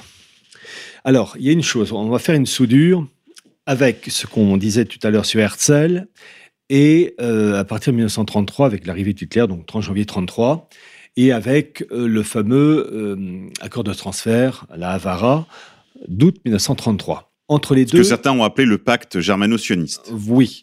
Alors, il faut déjà rappeler que déjà les premiers jalons avaient été posés en 1917 avec la déclaration Balfour, qui reconnaissait donc, c'est le gouvernement britannique qui reconnaissait l'existence d'un foyer juif en Palestine. Alors déjà, il faut rappeler que Arthur James Balfour n'est pas le véritable auteur, c'est Alfred Milner, le fils spirituel de Cécile Rose, lui-même, qui travaille avec les Rothschild de Londres. Bon, donc on voit le cousinage. Oui, on ça. se souvient d'ailleurs, c'est un détail, mais c'est peut-être intéressant de le rappeler, le, que, que euh, Herzl lui-même s'était rapproché de Cécile Rhodes afin de créer une compagnie à Chartres en Palestine euh, décalquée en fait de ce qui était de ce qui va devenir ensuite l'Afrique du Sud Rhodésie. Exactement, c'est d'ailleurs ce qu'il raconte dans ses carnets, mais euh, Rhodes meurt rapidement d'un cancer. Alors pourquoi il faut parler du foyer juif en Palestine? Parce que dès que la Première Guerre mondiale est terminée, vous allez avoir à partir de 1920 un haut commissaire britannique euh, pour diriger ce fameux foyer juif en Palestine, qui est reconnu par la SDN, Société des Nations, à partir de 1922. Et pourquoi il faut faire cette connexion avec Herzl Le premier haut commissaire britannique était un juif qui s'appelait Herbert Samuel, qui était le neveu du banquier juif Montagu, Norma, euh, Samuel Montagu, euh, qui avait travaillé avec Herzl. Donc c'est très intéressant de voir une sorte de passation de pouvoir, finalement, euh, le, le, premier haut commissaire britannique juif anglais Herbert Samuel et le petit-fils, le fils spirituel de Théodore Herzl en passant par son oncle, le, le banquier Montagu. Donc on voit, ça y est, le, ce qu'a... Ça, ça travaille en famille. Voilà, ça travaille en ce qu'a lancé Herzl, il est mort en 1904, ça y est, le, le, le, ça le feu de cheminée, il est lancé, il n'y a mm. plus qu'à nourrir, à mettre du bois, bon, bref. Donc, euh, il y a eu la crise de 29, il y a eu des événements de ce style qui vraiment bouleversent l'Allemagne et l'économie allemande prend une claque et cela se traduit, par de, des Allemands qui souffrent véritablement et qui crèvent de faim. Qui souffrent terriblement et qui justement commencent, les, contradictions de la, nation allemande commencent à craquer et l'une des premières contradictions visibles par tous, c'est bah, cette vie juive qui jadis était, on va dire, en symbiose avec la vie allemande, commence à devenir comme un corps étranger. Surtout que progresse de plus en plus cette euh, façon de faire un peu séparatiste, ce séparatisme nouveau se distingue. Voilà, se distingue, il devient apparent et évidemment, lorsqu'il y a des crises, euh, il n'y a rien de plus commode que de chercher des responsables. Il faut le reconnaître aussi. faut le reconnaître volontiers. Voilà. C'est vrai aussi. Et donc, il vous allez avoir à partir donc de l'arrivée d'Hitler, une prise de conscience de la part des nazis que les sionistes ultra minoritaires défendent des principes qui sont alors, je vais choisir mes mots. Qui sont intéressants pour le Reich, en tout cas. Oui, parce que il y a, ils ne se choquent pas d'un point de vue, ben, ils veulent protéger leur sang euh, contre le mariage mixte, etc. Ben, nous aussi, disent les nazis. Et ils proposent une solution et à la une question solution, juive. puisque les nazis veulent se débarrasser euh, des juifs et ces sionistes, ben, ils veulent que ces juifs quittent l'Allemagne et s'installent en Palestine. Donc il y a un terrain d'entente. Et ce, terrain d'entente est d'autant plus important que les nazis, c'est Göring en mars 1933, se, se rend compte que la fédération sioniste allemande est chapeautée par une organisation sioniste mondiale qui a son siège à Londres. Donc, c'est entendu la cité de Londres. Donc, l'Empire britannique et les États-Unis à côté. Donc, les autorités nazies comprennent qu'il faut traiter avec la minorité juive sioniste et non pas avec les, importantes, euh, euh, importantes représentations juives de la Scala qui sont certes numériquement importantes, mais sont restées dans le cadre national et non pas mondial. Oui, en fait, ce sont les autorités. La Scala, c'est plutôt, même si ça se confond pas parfaitement, mais ce qu'on appelle aussi la Gola, c'est-à-dire la diaspora. La diaspora qui, elle, n'a absolument aucun projet d'émigrer en Palestine pour vivre au milieu d'un désert, euh, qui, a, qui vit très bien dans le luxe de New York, Londres, Paris, euh, Melbourne, et qui n'a pas du tout pour projet de, de réaliser son alia, comme on dit. Et c'est vrai que les nazis vont identifier en fait des partenaires dans ces sionistes, certes Ah, mais c'est ultra-minoritaires, le terme exact utilisé par le Jüdisch Rundschau en 33, Verhandlungspartner, des partenaires de négociation. D'ailleurs, j'ai mis la référence d'ailleurs. Ce qui est intéressant, c'est qu'il il va y avoir des objets qui vont être euh, édités pour euh, commémorer euh, plusieurs étapes de cette collaboration. Vous avez mis en couverture de votre livre d'ailleurs une médaille euh, qui donc là c'est Angriff, donc le journal dans lequel euh, euh, écrivait principalement donc euh, Goebbels. Goebbels, le ministre de la, de propagande. Mais il va y avoir d'autres médailles commémorant cette, euh, ces, enfin, ces différentes étapes de ce pacte germano, germano-sioniste. Alors, je tiens à préciser que cette médaille commémorative, qui représente d'un côté, donc, qui est sortie en 34, qui a été frappée par l'instigation de Goebbels, euh, en fait, c'est euh, suite au voyage, euh, donc, de- du- d'un SS, euh, enfin, en lien avec d'ailleurs un sioniste en Palestine, accompagné leurs épouses. Et ce SS, euh, donc, avait été ravi de ce, voyage et puis il a fait raconter, euh, écrit à peu près une douzaine d'articles dans le journal des Griff.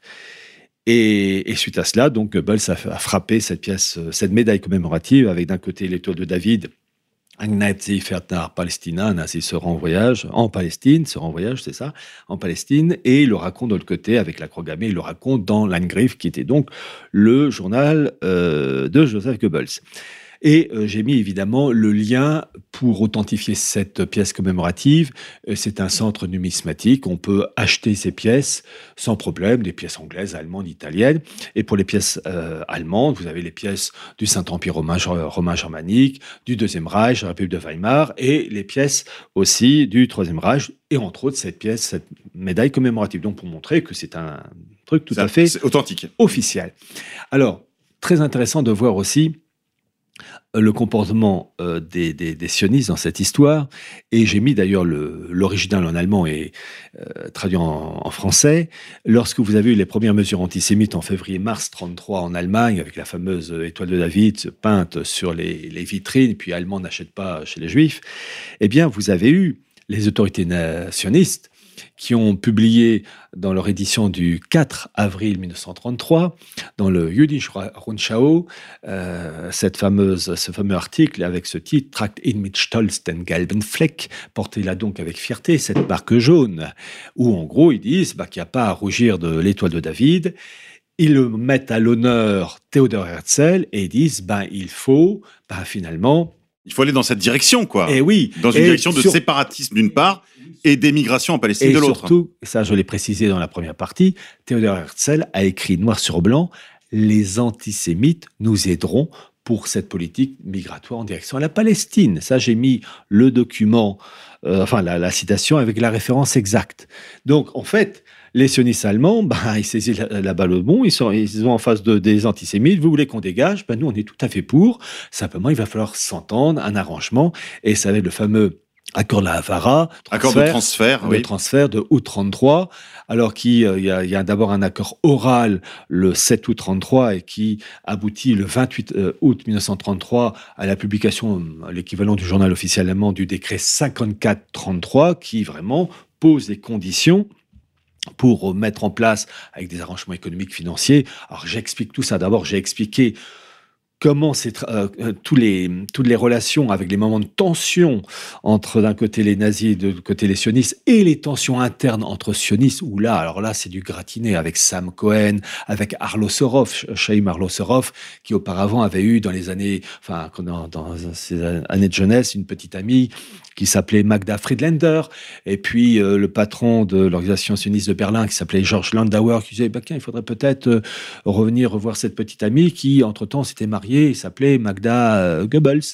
Euh, voilà. Et Arlo Sorov a refusé. Bon, il a été assassiné en fin juin 33. Enfin bref, ce sont des bagarres épouvantables qui aboutissent. Alors j'explique tout ça, vraiment je vais très tout ça c'est très détaillé, mais vous, vous, vous, ça aboutit quand même au 33 à, l'accord de la... à Lavara et le fameux décret 54-33, publié euh, l'équivalent du journal officiellement le 28 août, et qui est publié dans le Jüdische Rundschau, début septembre 33, euh, et j'ai mis l'original en allemand parce que euh, je me suis dit, euh, peut-être certains, la fameuse Schutzpa, seraient capables de dire oui, ben, les nazis ont publié ça, mais nous, sionistes, on n'était pas au courant ou bien on était contre. Non, non, ils ont publié exactement le même document dans leur journal, donc qui prouve qu'ils étaient parfaitement au courant et surtout qu'ils étaient parfaitement acquis à cette politique. D'ailleurs, c'est ce que j'ai montré, ils étaient acquis à cette politique parce que euh, bah parce que bah ça y est, c'était la possibilité de mettre sur pied le l'idéal voulu par Theodor Herzl.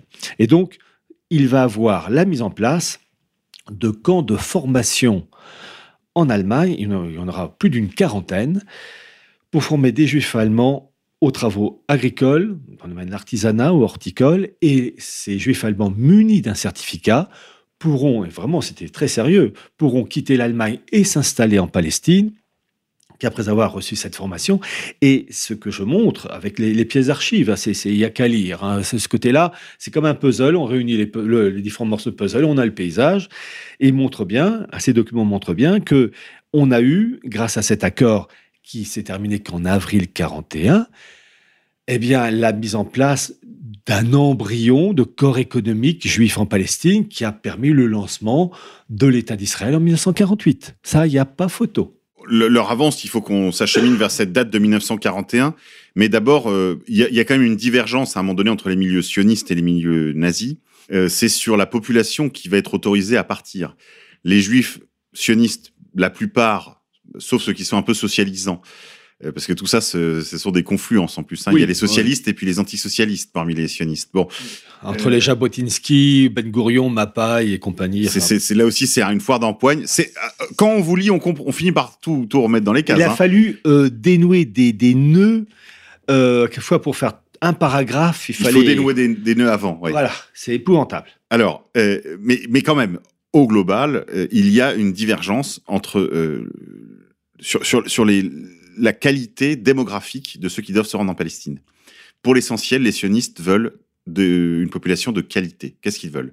Des ingénieurs, des ouvriers qualifiés, des paysans qualifiés, vous le disiez à l'instant. Ils veulent des capitalistes, ils veulent qu'il y ait des moyens, ils veulent des industriels, ils veulent, enfin, ils veulent des ingénieurs, ils veulent l'élite. Ils veulent pas ramasser euh, la misère du châtel, ils veulent pas ramasser les ghettos de Pologne, pour être très clair. Ils sont élitistes. Ils sont élitistes les Allemands, eux, euh, plus on s'achemine vers la guerre, et même une fois la guerre entamée, pendant la continuation de cet euh, accord de transfert, les Allemands vont proposer à plusieurs reprises euh, le départ massif, finalement, de Juifs vers la Palestine. Les sionistes vont s'y opposer, aussi bien d'ailleurs que les puissances de l'Alliance, puisque les Alliés, eux, vont refuser de les prendre, alors même que Hitler leur propose de les prendre finalement pour quelques camions pour pouvoir mener sa guerre en Russie. Et on va lui refuser aussi cela. Donc d'une certaine manière, euh, et ça c'est un, un, secret qui est quand même bien gardé, on va laisser les, on va abandonner en fait la masse des juifs pauvres d'Allemagne et d'Europe centrale et orientale euh, aux mains euh, des nazis, euh, alors que deux solutions finalement se proposaient, soit euh, pourquoi pas une, une autre option qui avait été tout à fait envisagée par les pères du sionisme, hein, aussi bien Herzl que d'autres, hein, euh, euh Argentine, euh, euh, Tripolitaine, Ouganda, Ouganda, pourquoi pas les États-Unis, pourquoi pas l'Australie. Il y a eu aussi, on a évoqué à un moment donné l'Australie. Bon, eh bien, les puissances de, de l'Alliance vont refuser de prendre ces juifs en échange de finalement de quelques camions, et les sionistes vont carrément mettre en place une politique de quotas, pourrait-on dire.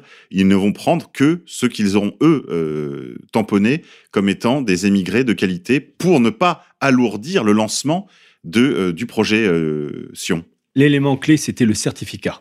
D'ailleurs, ceux qui liront, liront le livre verront qu'il y avait quatre types de certificats. Donc c'était vraiment un truc bien, bien, bien ciblé. Alors, il y a un élément que j'ai donné, ce sont les relations commerciales germano-palestiniennes. C'est très important, ça. C'est un point euh, très important. Et vous, vous publiez des tableaux euh, qui, euh, font, qui, qui récapitulent en fait les, les volumes échangés avec la Entre Palestine. entre l'Allemagne et euh, Le futur Israël, euh, la Palestine. Alors, là, j'avoue que c'est abso- absolument extraordinaire puisque, en fait, ce sont les relations entre donc Palestine et l'Allemagne durant toute l'année 32 et le premier semestre 33. Et en fait, vous avez deux tableaux. Un tout petit tableau des exportations de la Palestine vers l'Allemagne, en fait. C'est ridicule. Des, oui. des agrumes, Oui. hein, des, des citron, citrons. voilà, Voilà. voilà, en gros, pour faire court, en gros, c'est ça. hein. Ouais, ouais. Et le, le deuxième tableau, mais alors lui, qui fait deux pages de toutes les exportations allemandes en direction de la Palestine, et en fait, les exportations allemandes, le fameux Made in Germany, qui muscle la toute jeune économie palestinienne juive en préparation. Et c'est, alors, là, les chiffres, il n'y a qu'à lire. Vous avez la comparaison du premier semestre 33 des exportations allemandes vers la Palestine et le premier semestre euh, 32, les exportations allemandes euh, dans le monde. Qu'est-ce qu'on constate? On est donc suite à la crise de, de 29, les tentatives de boycott euh, du monde anglo-saxon euh, de la part de certaines factions juives contre l'Allemagne en 33, on constate que les exportations allemandes dans le monde durant le premier semestre euh, 33 s'écroulent partout dans le monde. Le seul pays pour la même période, premier semestre 33, Où les augmente. exportations bondissent, c'est la Palestine. C'est-à-dire sous le régime d'Hitler. Et il n'y a qu'à lire, vous avez d'un côté la colonne moins, moins, moins, moins, moins, Ouais. moins, et l'autre côté plus, plus, plus, plus. Voilà. Ça me rappelle une autre situation, mais tout à fait comparable. Lors du boycott de l'Afrique du Sud sous régime d'apartheid, le seul pays quasiment qui commerçait, euh, qui, dont le volume de commerce en même augmentait avec l'Afrique du Sud, c'est évidemment l'État d'Israël. Parce que euh, les règles qui s'appliquent aux autres ne s'appliquent pas à eux, parce que comme chacun sait, comme disait Coluche, ils sont plus égaux que les autres. Oui, il y a des formules comme ça.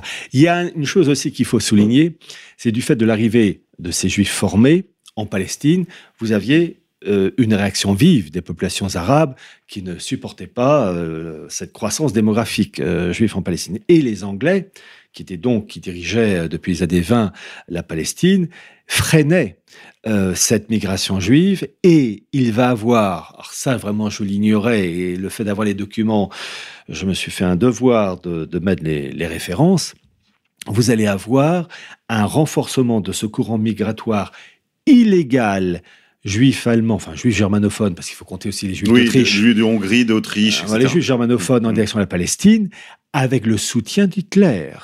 Et euh, parce que, euh, chose très intéressante, les, vous aviez des factions au sein euh, du, du, du monde nazi qui s'opposaient à l'accord de la Havara. Et ça, je l'ignorais.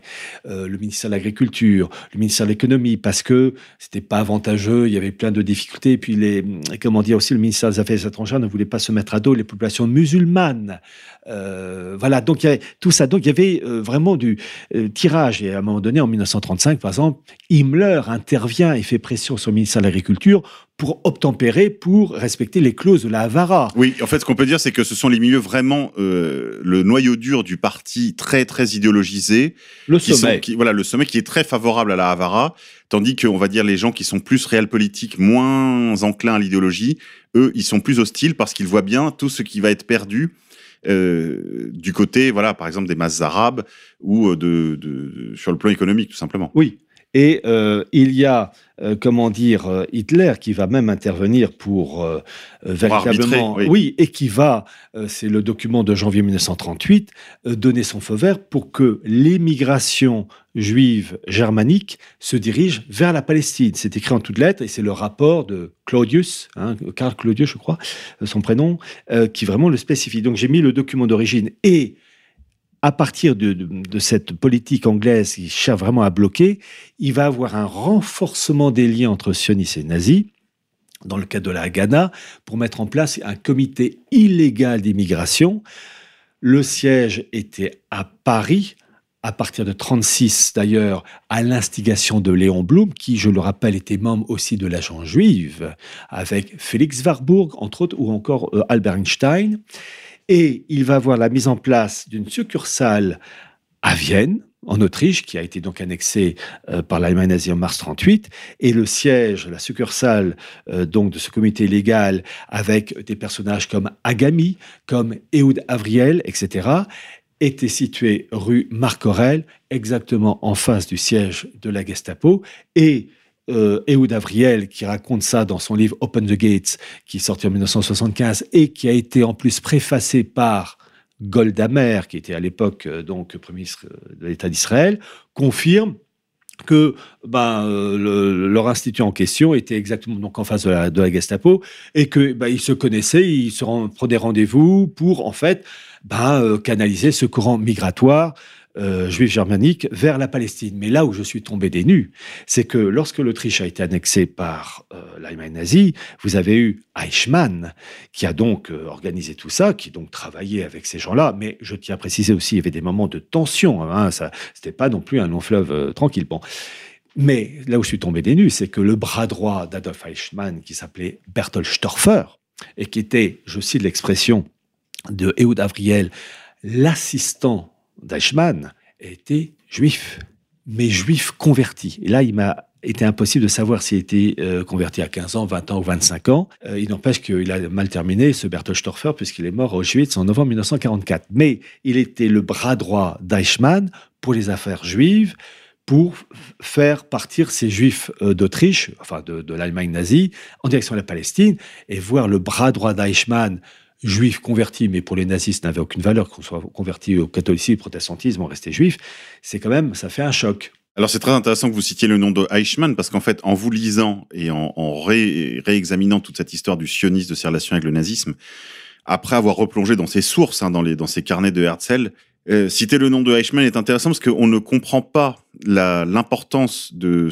de ce personnage qui était un spécialiste en fait des migrations en particulier des migrations des Allemands de la Heimat, donc des Allemands hors frontières, pourrait-on dire, pour faire simple, si on ne comprend pas qu'en fait il s'agissait de relocalisation, de relocation de population, et que, semble-t-il, il y a eu plusieurs tentatives de résoudre la question juive par des relocations de population, d'abord en Palestine, avec ce, cet accord euh, germano-sioniste, cet accord de transfert, qui a finalement, en termes de volume, été très réduit.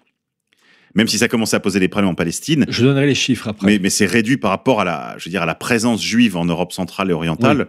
Mais euh, il va y avoir aussi euh, la tentative qui va durer presque toute la guerre de relocaliser, je sais pas comment on peut dire, les populations à Madagascar, qui était à l'époque sous souveraineté française, sauf qu'il va y avoir des blocages très importants de, du régime de Vichy sur cette question, mais elle va être remise sur le tapis plusieurs fois. Et plusieurs fois, le projet va échouer. Là aussi, le projet Madagascar n'a rien de choquant quand on sait que ça a été une possibilité envisagée par les sionistes d'aller sur des îles comme Chypre, par exemple. Oui. Une parmi d'autres, ça aurait pu être l'Argentine ou la Tripolitaine. Exactement, il y a eu plus de 20, euh, plus de 20 sites qui ont été euh, examinés par les sionistes quand le sionisme était encore à l'état de rêverie, ou disons de projet politique. petite précision, euh, monsieur K. Euh, le, fameux passage que j'ai retrouvé de, donc du rapport de, du 27 janvier 1938, qui est rapide, sur le soutien d'Hitler apporté à ce courant migratoire juif pour la Palestine. Donc c'est un compte rendu de Karl Claudius.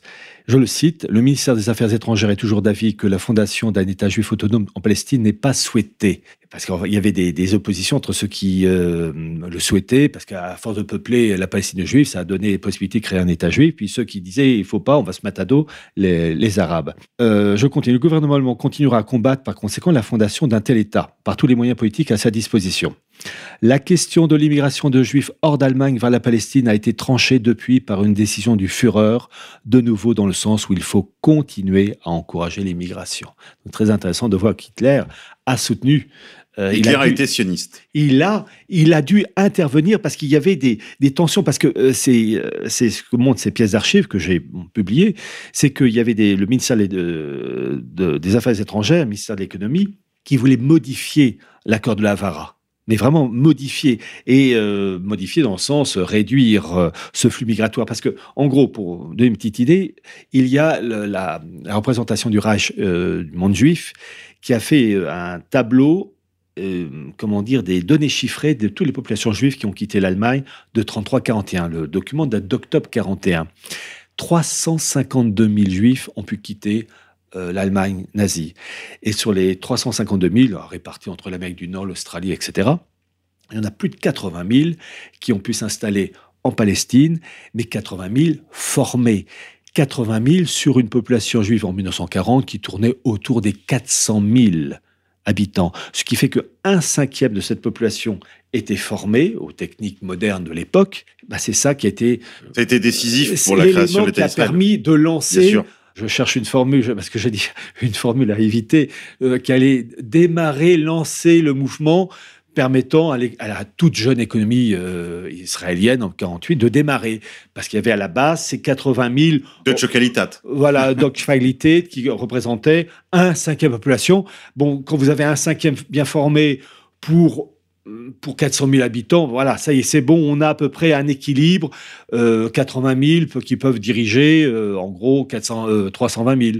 Voilà, voilà, ça y est, c'est... Euh, ce que visaient les sionistes. Ils, ils- ils craignaient qu'en fait on leur envoie la misère du châtel d'Europe ah, ils voulaient pas ça. et que, le, et que Ah le, oui. pro- le projet sioniste soit complètement plombé. Et voilà, ils voulaient la qualité, hein, euh, la, Voilà. la Et, et- qualité. et donc ils ont d'ailleurs abandonné, on peut le dire comme ça, puisqu'on sait maintenant, il y a des témoignages qui ont été publiés. On, je pense à certaines interventions, par exemple, de, de familles de victimes lors du procès Eichmann à Jérusalem. Il y a eu des nombreux ouvrages aussi sur les complicités euh, des autorités juives dans la euh, déportation des juifs d'Europe. Parce que oui, je parlais, je disais tout à l'heure qu'il y avait eu deux projets au moins de relocalisation des populations. euh, donc la Palestine pour partie, vous avez dit là les 80 000, puis les euh, Madagascar, et puis ensuite il y a eu en même temps des gens qui sont partis, par exemple, dans le Birobidjan proposé par Staline. Et puis, et puis, il y a eu le quatrième projet de relocalisation des populations à l'Est, dans euh, ce qui était jadis le, le Yiddishland en Pologne, euh, avec les camps de, de déportation. Je n'en dirai pas plus puisque la loi me, l'interdit, mais il s'agit pour le moins d'un quatrième, d'une quatrième euh, projet de relocalisation des populations si l'on s'en tient à la thèse opportuniste, c'est-à-dire qu'ils disent que les camps d'extermination auraient été déclenchés, je dirais, suite aux, aux contraintes de la guerre sur le régime allemand. Alors, il y a une chose que je vais ajouter. Je, disais qu'il y avait des guerres entre factions juives, entre ceux qui soutenaient le projet, ceux qui le rejetaient, etc. Il y a un élément que, je vais citer, qui est un élément clé. Mais avant de le citer, je dois ajouter un élément, cette information. Euh, dans le passé, avec Sabata Esfi, Jacob Frank, vous savez, ce qu'on appelait la rédemption par le péché. Donc, cette euh, tourne d'esprit tordu que plus on fait un mal dans le domaine politique, économique, dans le domaine moral, euh, génocide, tout ce que vous voulez, plus on détruit, plus on accélère l'arrivée du bien. Bien, bon. Euh, C'est vraiment, le, le fond est satanique. Et cette tourne d'esprit, issue de la réforme laurianique, le rabbin Lauria, etc., 16e siècle, a imprégné certaines factions juives. Tout- je suis Pas obligé, toutes, c'est voilà, très je suis obligé important de dire Oui. certaines. Non, mais c'est vrai, c'est vrai. Euh, tout est en nuance. Certaines ont été touchées, d'autres un peu, d'autres pas du tout, d'autres farouchement contre. Mm. Et c'est tout. euh, il faut surtout pas voir ça comme un bloc.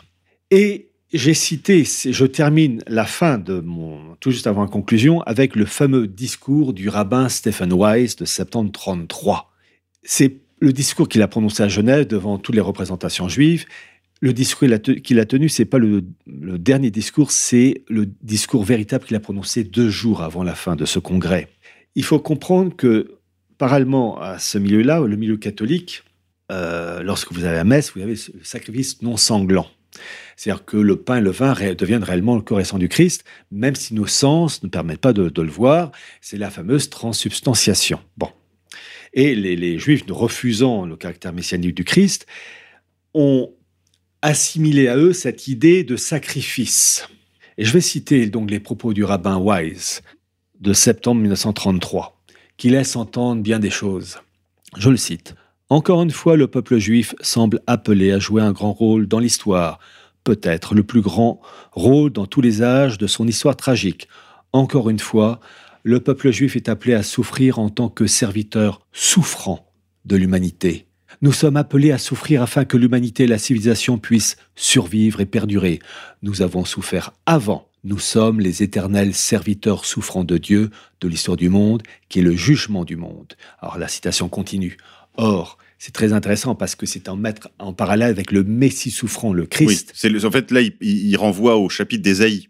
Oui, et en particulier, je mets en note de bas de page le document exceptionnel que j'ai mis dans mon livre Archive Archive mondialiste, l'annexe 1, en hébreu, les fameux textes de euh, Jacob Frank, euh, ça a été découvert par l'équipe de juifs univers- universitaires américains euh, Ben Holder, et Ben Holder résume la pensée franquiste en quatre points.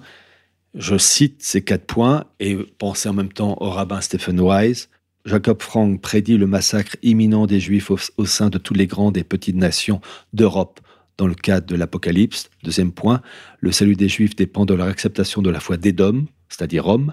Troisième point, Jacob Frank est la réincarnation du patriarche Jacob. Quatrième point, Jacob Frank dirigera la rédemption d'Israël en soumettant le monde, y compris l'Église catholique. Et en fait, dans leur esprit, à la, Stephen Wise, eh bien, on peut peut-être se dire qu'ils qu'ils, estimaient qu'il y avait une forme d'offrande qui allait être faite pour passer à une étape supérieure dans le cadre de la rédemption par le péché. Oui, probablement, euh, Pierre Hillard, que cela aussi rentrait dans le cadre d'une guerre interne au judaïsme entre sabbataïstes et non sabbataïstes, puisqu'on Voilà. sait que dans ces familles-là, chacun savait parfaitement quelle avait été l'attitude de chaque famille au cours de la crise sabbatéenne, euh, trois, quatre siècles avant. Et il y avait des guerres internes Terrible. épouvantables. Voilà. Et en fait, vous disiez tout à l'heure que le petit juif, le juif du peuple, euh, en C'est général, lui qui a ramassé. voilà. C'est lui qui a souffert et qui a été la victime. Voilà. Il, faut, il faut le dire. Il faut le dire, euh, c'est important de le rappeler. Et en fait, ce sont, euh, ce sont ces petits juifs qui se sont rebellés d'ailleurs lors du procès Eichmann et qui montraient du doigt les, les dirigeants du Judenrat, c'est-à-dire ce commissariat juif. Ce qui s'est à peu près passé en France, la même chose. Hein. On, on- je pense à, au livre de Maurice Rafchus qui est décédé cette année Il y a peu de temps, oui. sur euh, l'ancêtre du CRIF et qui était en fait l'équivalent, on pourrait dire, d'une sorte de- de- de- d'autorité communautaire sous la France de Vichy et qui a euh, très activement collaboré à l'ensemble de la politique, euh, aussi bien d'ailleurs à Vichy qu'à Paris, Ah, oui. donc aussi bien avec les vichisto-résistants ou les vichisto-collabos qu'avec les autorités occupantes de Paris. Euh, Rachus l'a prouvé et son livre, faut le rappeler, a été préfacé par Pierre Vidal-Naquet. Voilà, historien euh, exterminationniste s'il en est. Ah oui, qui, a- qui avait le CV et, euh, voilà, et qui a reconnu hum, la qualité des informations, si je puis dire, oui, Oui. De, de Maurice Rachus. Voilà. Dieu et son âme, paix soit sur lui. Un point important quand même, Pierre, c'est euh, il faut quand même qu'on parle des relations non seulement du sionisme avec le Troisième Reich, mais peut-être aussi seg- d'un segment important du sionisme, qui était euh, cette, ce noyau, cet embryon de défense, la Haganah, qui va donner naissance ensuite à ce qu'on va appeler Tsahal, c'est-à-dire l'armée israélienne. Quelle a été l'attitude de la Haganah pendant la, guerre? Alors, en fait, euh, avant même la guerre dès 1938, vous avez eu une coopération entre la Haganah et les autorités euh, nazies. Alors déjà, le siège de la Haganah euh, était donc euh, à Paris en 36 grâce à Léon Blum et la, la succursale en fait de Haganah, qui était le comité légal, etc., pour l'immigration de- des Juifs, était située donc à Vienne et Ehud Avriel, dans son livre donc préfacé par euh, Golda Meir, précise que cette coopération s'est faite sans problème, avec des moments de tension, attention, il faut le dire aussi, mais s'est faite avec les autor- autorités nazies. Et là, je cite le livre de Open the Gates, Ehud Avriel, préfacé par Golda Meir, page 29. Dans l'Allemagne d'avant-guerre, ces opérations n'étaient ni illégales ni secrètes. Le bureau de la Gestapo, situé juste en face du nôtre, savait parfaitement où nous étions et ce que nous faisions. L'illégalité n'a commencé qu'au niveau des côtes de la Palestine, Palestine avec le blocus britannique. Donc à l'époque, les opérations sont 38. clandestines contre les puissances alliées. Et oui, c'est-à-dire qu'en fait, vous avez une coopération entre nazis et sionistes avec, j'ai fait la citation tout à l'heure, euh, le soutien d'Hitler, qui dit bien qu'il faut continuer l'immigration juive, même illégale, en direction de la Palestine. Et cette chose qui donc date de 38, eh bien, elle se fait en opposition avec euh, l'Angleterre. Et il y a le fameux passage, entre autres, où il y a eu un problème de, de transbordement de juifs d'un bateau à un autre sur les côtes yougoslaves. Et un des représentants euh, à Vienne, qui s'appelait Agami, euh, est convoqué par le représentant SS qui s'appelait Lange. Alors, le, chemin était facile, il avait qu'à traverser la rue pour se retrouver du siège de Ghana, donc euh, au siège de la Gestapo. Et le passage que je cite du livre euh, de Ehud Avriel, euh, donc c'est pages 70 et 71, Open the Gates. Donc, euh, le docteur Lange salua courtoisement Agami, donc représentant la Ghana, et lui pria de s'asseoir en face de son bureau, et l'ensemble fut suivi d'une discussion surréaliste. Je cite, Docteur Lange, Incidemment, votre dernier transport vers la Palestine n'a pas été un brillant succès. Donc il y avait eu un problème et euh, la, chose avait donc foiré et c'était devenu euh, connu de tous. Réponse de Agami. Excusez-moi, la destination du convoi qui a reçu une publicité excessive était le Mexique, pas la Palestine. Vous connaissez la personne qui a obtenu les visas pour moi. Alors, docteur Lange qui répond, écoutez, c'est c'est incroyable. Bon, d'accord, c'était le Mexique. Mais vous devez savoir qu'il y a une forte pression anglaise sur la Yougoslavie pour décourager tout transit de juifs vers son territoire. Les Britanniques, dans tous les cas, semblent penser que ces convois devaient se rendre en Palestine. Et l'entretien se termine avec le haut fonctionnaire nazi Lange quittant un papier assigné à Gami. Il y est écrit, je cite, je, sous-signé citoyen de la Palestine engagé dans l'organisation de l'émigration des Juifs du Grand Reich allemand vers l'hémisphère occidental, affirme que la destination des convois est, en ce moment, le Mexique. c'est à hurler. C'est, voilà, c'est Ehud Avriel, Open the Gate, page 70-71. Donc, pour essayer de régler un problème de tra- transportement de- de- d'un bateau à un autre, euh, Colorado, à Tratano, ou je ne sais plus exactement le nom de ces bateaux. Enfin, bref, voilà, ça montre que bah, il y avait une collaboration véritable entre nazis et sionistes en 38. En Oui. 38. Y compris sur des questions de, de renseignement. Vous me disiez qu'il y a des éléments de la Haganah qui étaient membres des services de renseignement français et anglais. dans les services secrets français et anglais. C'est simple, j'ai publié un document, mais passionnant, l'original en allemand et traduit en français, qui est le compte-rendu de la SS sur le sionisme. Et il balance des informations de qualité. Il faut toujours avoir, vous savez, avoir l'avis la- l'avis de l'avocat et du procureur. On ne parle jamais des SS. Que pensait la SS du sionisme? Ah, Intéressant. ah Et c'est là, grâce à eux qu'on apprend plein de Et choses. on apprend entre autres qu'ils étaient, ils étaient aussi dans une collaboration de renseignement avec la Haganah, Oui. ce qui peut nous conduire à parler de- d'intelligence avec l'ennemi. Oui, vous savez, cette formule un peu violente, mais oui, effectivement. Pierre Hillard, dernière question avant qu'on se sépare. Pourquoi 1941 Quel est le tournant qui explique, qui justifie que vous arrêtiez votre livre, euh, vos, examens, à cette date de 1941 Est-ce qu'il y aurait eu un renversement d'alliance? Alors, avril 41, c'est la fermeture définitive de l'agent juive euh, de Berlin. Et de ses euh, 350 représentations éparpillées dans toute l'Allemagne. J'ai mis la pièce d'archive en allemand qui explique toute l'organisation interne, évidemment tra- traduit en français. Donc je me suis arrêté à avril 41 parce que c'est la date officielle. Je tiens à souligner aussi le rôle capital de la famille Warburg dans cette histoire, de Max Warburg et de leur petit cousin qui s'appelait Zygmunt George Warburg, qui a joué un rôle capital dans la collaboration entre d'un côté les nazis et de l'autre les sionistes. J'ai apporté les, les- les preuves. Avril 41, nous sommes à deux mois de l'intervention euh, de l'Allemagne nazie contre euh, la Russie soviétique de Staline. Certains disent que en fait Staline voulait envahir en premier toute l'Europe et que C'est très Hitler, probable, parce qu'il y, a eu- il y a un livre Oui. qui a été publié là-dessus, hein, qui s'appelle Oui. Le brise-glace. Oui, et euh, j'ai tendance à le croire que finalement Hitler a court-circuité Staline et qu'en fait, il a pris de vitesse. Bon. Et donc, en fait, dans cette histoire, avril 41, vous avez donc 350 000 juifs à avoir quitté l'Allemagne, 80 000 qui ont été formés, le travail était fait. On peut passer à autre, chose. On peut passer à une autre étape. Merci Pierre Hillard, merci pour toutes ces lumières, les lumières authentiques qui viennent toujours d'en haut. Chers amis auditeurs, on se retrouve là pour la prochaine édition avec un nouvel invité. Je rappelle les coordonnées du livre Sionisme et mondialisme, le sionisme de ses origines au Troisième Reich, 1895-1941, écrit par notre invité Pierre Hillard aux éditions Nouvelle Terre, 25 euros seulement pour 500 pages.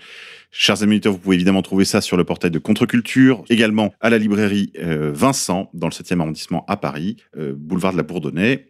Et puis, vous pouvez évidemment nous aider, nous soutenir dans cette aventure radiophonique en faisant un don. Nous apprécions particulièrement les dons récurrents parce qu'ils nous permettent d'avoir une visibilité dans le futur. Chers amis auditeurs, on se retrouve pour la prochaine édition avec un nouvel invité. Pourquoi tant de haine